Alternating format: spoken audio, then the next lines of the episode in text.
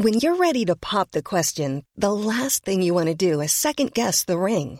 At Bluenile.com, you can design a one of a kind ring with the ease and convenience of shopping online. Choose your diamond and setting. When you find the one, you'll get it delivered right to your door. Go to Bluenile.com and use promo code LISTEN to get $50 off your purchase of $500 or more. That's code LISTEN at Bluenile.com for $50 off your purchase. Bluenile.com code LISTEN. Escuchas. Escuchas un podcast de Dixo. Escuchas Guavi con Cecilia González y Pamela Gutiérrez. Wabi un podcast cultural. Hoy presentamos Wabi recomienda Dear Girls.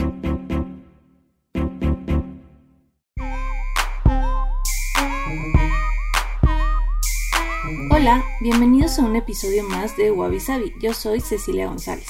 Empezamos un nuevo mes, entonces esto señala que vamos a tener un nuevo tema, pero hay que aprovechar que mayo es el mes de la herencia de las culturas de Asia y de las islas del Pacífico en América. Sobre todo se celebra pues esta herencia en Estados Unidos y por esta misma razón y porque en las últimas semanas ha habido esta ola de violencia contra personas de orígenes asiáticos, sobre todo de eh, adultos mayores, causadas pues por racismo, por paranoia. Eh, les traemos recomendaciones de libros escritos por autores asiáticos que merecen la pena para acercarnos a su cultura, generar más empatía y así unirnos al movimiento de Stop Asian Hate.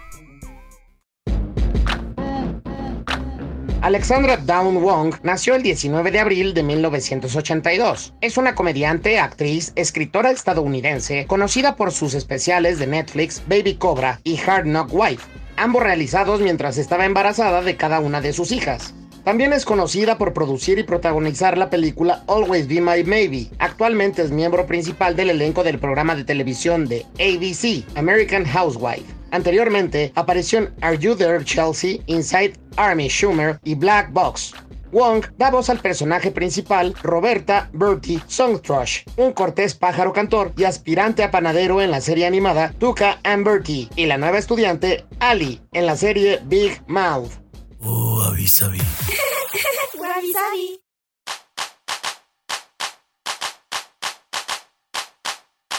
Como pudieron escuchar en la cápsula, estaremos hablando del libro de Ali Wong, esta comediante reconocida por sus distintivos lentes enormes que ha hecho stand-up y escrito para numerosos shows de comedia.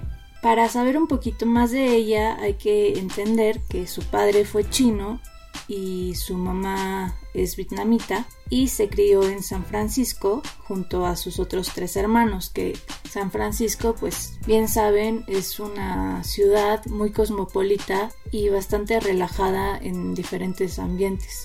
Entonces no no pertenecía simplemente a una cosmovisión asiática, pero pues le encantaba el hip hop, tenía amigos latinos, entonces realmente sí era una urbe bastante cosmopolita.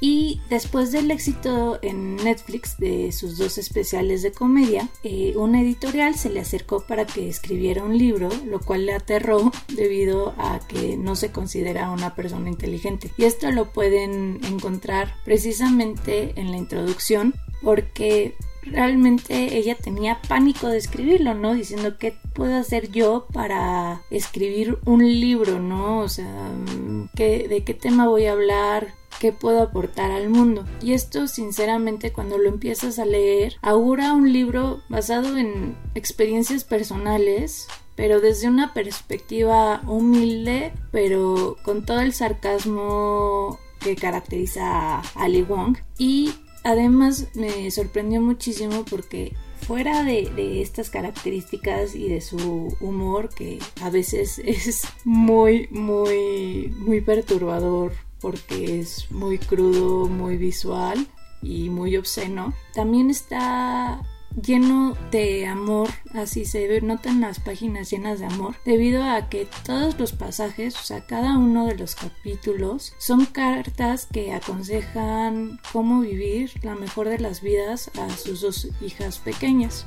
Entonces este libro, Dear Girls, es una pequeña biografía que para las niñas van a conocer pasajes muy sombríos de su madre, pero muy simpáticos. Y también pues entender los orígenes asiáticos de su familia, conocer pues la lucha que tuvieron sus sus abuelos. Y también les da consejos sobre lo importante de abrazar precisamente su cultura, las pasiones, luego los miedos que tiene Ali Wong para que sus hijas como mujeres pues puedan trabajar en un mundo dominado por hombres y también la importancia de la familia y que sin estos tres elementos pues la verdad lo demás es muy significante.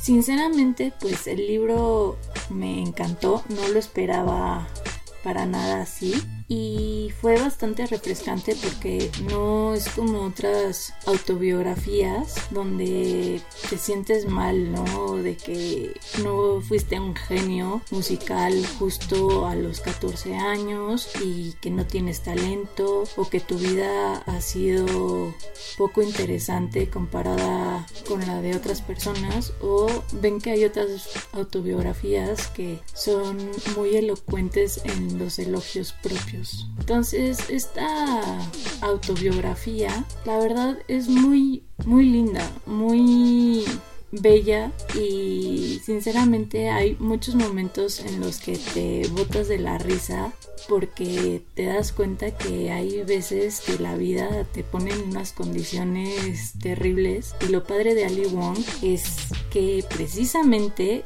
eh, pues te cuenta tal cual cosas que todo el mundo pensamos, pero pocas veces decimos, ¿no? Como cuáles pueden ser los problemas gástricos a los que te enfrentas cuando estás tratando de ligar a alguien en una clase de yoga, ¿no? Y cómo tienes que poner una cara de póker para evitar que te salga algún gas. Entonces, la verdad, vale la pena leerlo y honestamente mis tres pasajes favoritos fueron Primero, cuando la autora va a Vietnam y conoce el país de su madre, conoce más sobre sus raíces y entiende precisamente que tener comida en la mesa para muchas personas es un lujo y que muchos de los platos por cuestiones históricas, por cuestiones de carencia, pues hay que entender que en el momento eso es lo que había.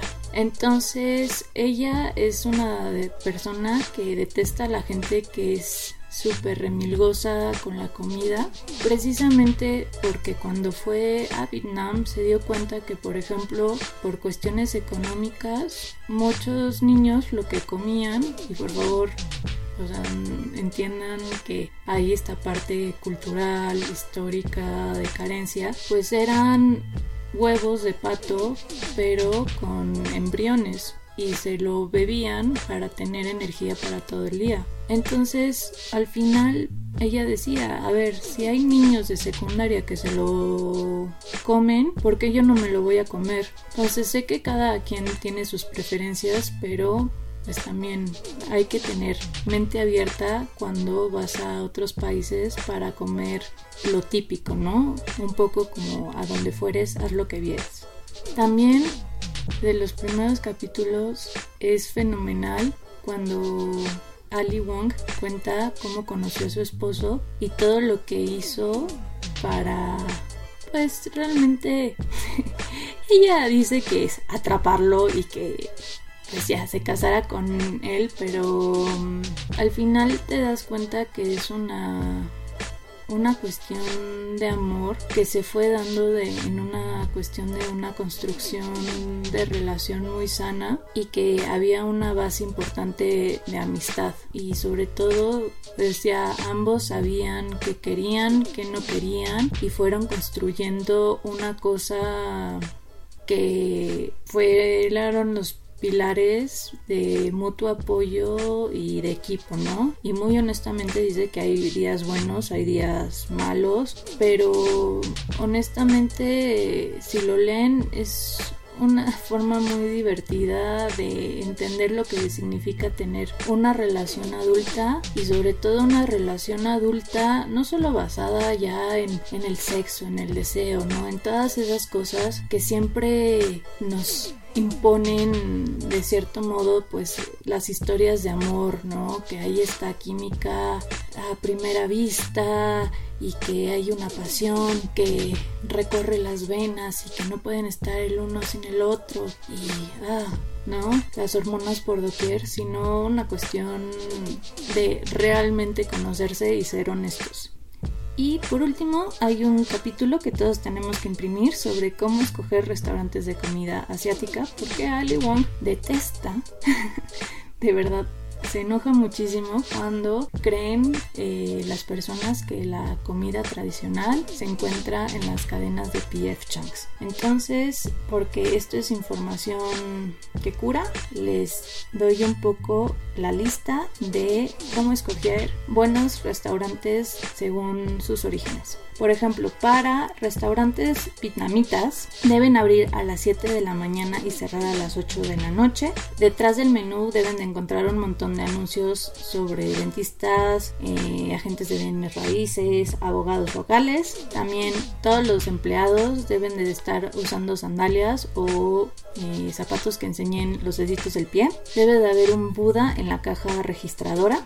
También una buena señal es que haya velas rojas de pila que sean falsas e incienso. También que los meseros tengan las uñas largas, solo acepten efectivo y que el nombre del lugar tenga un número en él. Y malas señales de que estás en el lugar incorrecto es que los comensales estén comiendo el fo con tenedor, que todos los eh, meseros estén vestidos de blanco, que acepten American Express, que no sirvan ni tripa ni tendón, que ofrezcan eh, pechuga de pollo y que el nombre esté compuesto por una broma con la palabra fo. Luego, para restaurantes chinos. Dice que son muy buenas señales tener que el restaurante tenga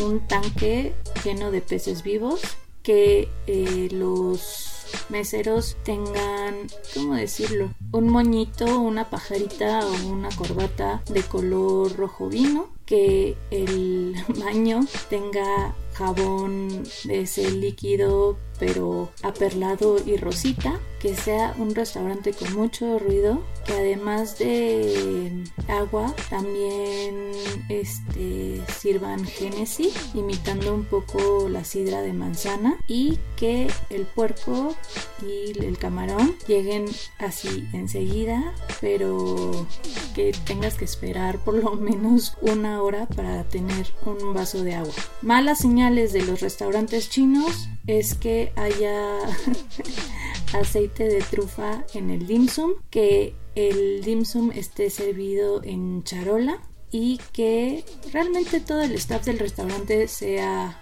muy amable. Para escoger un buen restaurante japonés, primero hay que ver que la música sea jazz, luego que también haya japoneses comiendo dentro del, restaurante, que haya reglas muy estrictas sobre el uso de la soya y que haya mochi como postre. Y dicen que es una muy muy mala señal y piensen en todos los restaurantes pseudo japoneses que tenemos aquí en la Ciudad de México, que haya hip hop sonando, que sirvan cangrejo falso, conocido como surimi, que pongan más de 20 ingredientes en un pedazo de sashimi y que los dueños sean ya sea chinos, coreanos o de otra nacionalidad. Para un buen restaurante coreano, primero, pues, y para saber que es auténtico y se va a comer rico y de calidad, la mesera debe de, sin pedirte permiso, cortar todo con tijeras que todas las paredes estén llenas del dueño dándole la mano a diferentes celebridades coreanas, aunque tú no las conozcas. También necesitas un amigo coreano para que te explique bien el menú, que tanto los utensilios como los palillos sean de metal y que también muchas veces las ventanas estén forradas de papel periódico. Y dicen que es muy mala señal que el huevo cocido en el banchan no sea de un color grisáceo. Y para los restaurantes filipinos debe de ser una tía o un bueno, ser la casa de una tía o de una lola y si el negocio no pertenece a alguien de la familia, la verdad es muy mala señal y ella misma en el libro dice que cada vez que comen en lugares que no tienen los buenos signos de restaurante, se enferman del estómago porque hay algo que no va. Entonces ya lo saben, para comer comida de alta calidad, auténtica y que no se enfermen aquí en el mundo, las señales que deben de tener. Y bueno, ahorita vamos a tener una pequeña pausa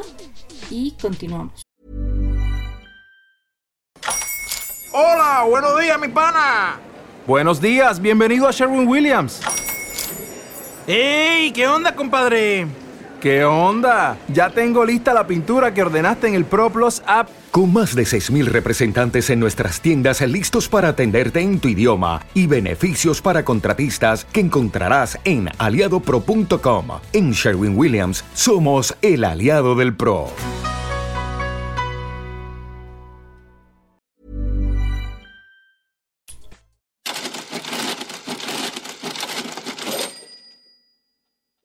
Bueno, ya regresamos y para terminar, pues este libro eh, ha tenido realmente muy muy muy buenas críticas. Por ejemplo, fue nombrado uno de los mejores libros del año por Time, Variety, Chicago Tribune, Glamour y el New York Times. También, evidentemente, y sé que luego esto suena raro porque casi todos los libros del New York Times son bestsellers, pero pues este también es un bestseller de ese mismo periódico y ellos dicen, las sinceras y hilarantes cartas de Ali Wong a sus hijas, las dos a las que puso a trabajar cuando aún estaban en el útero, cubren todo lo que necesitan saber en la vida, como los detalles desagradables de las citas, cómo ser una madre trabajadora en una profesión dominada por hombres y cómo atrapó a su padre. Y otra de las críticas que hace el New York Times es afilado como un cuchillo, un verdadero placer. Entonces, bueno, ya tienen las críticas de la prensa estadounidense. Ya también recibieron mi propia crítica y un pedacito de contenido que creo que es útil por si no lo quieren leer. Y pues me encantaría saber si se les antoja leerlo, si no se les antoja leerlo, si ya lo han leído, si les gustó, si no les gustó y si ya lo van a leer debido a que se los vendí bastante bien, mandarle un mensaje a Ali Wong diciendo que se ponga la del Puebla y que me dé una cuota por vender bien su, su libro. Entonces, esto ha sido todo por hoy. Nos vamos a escuchar ahora sí la próxima semana. Por favor, déjenos sus comentarios en nuestras redes sociales, arroba en Instagram, en Twitter, en Facebook, en LinkedIn y también pueden escribirnos en nuestra página internet, wawawabisabi.com y nos escuchamos muy pronto. Sigan cuidándose mucho y tengan una linda semana. Adiós.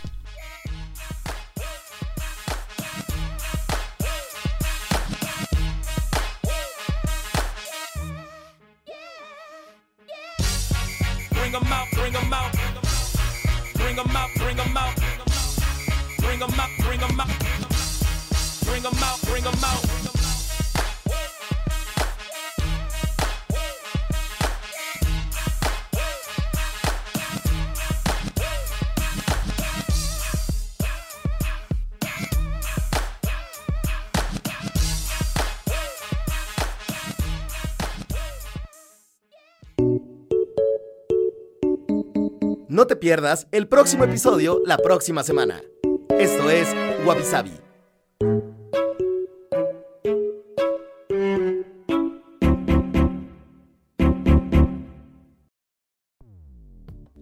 Dixo presentó Wabi con Cecilia González y Pamela Gutiérrez. La producción de este podcast corrió a cargo de Verónica Hernández. Coordinación de producción, Verónica Hernández. Dirección General, Dani Sadia.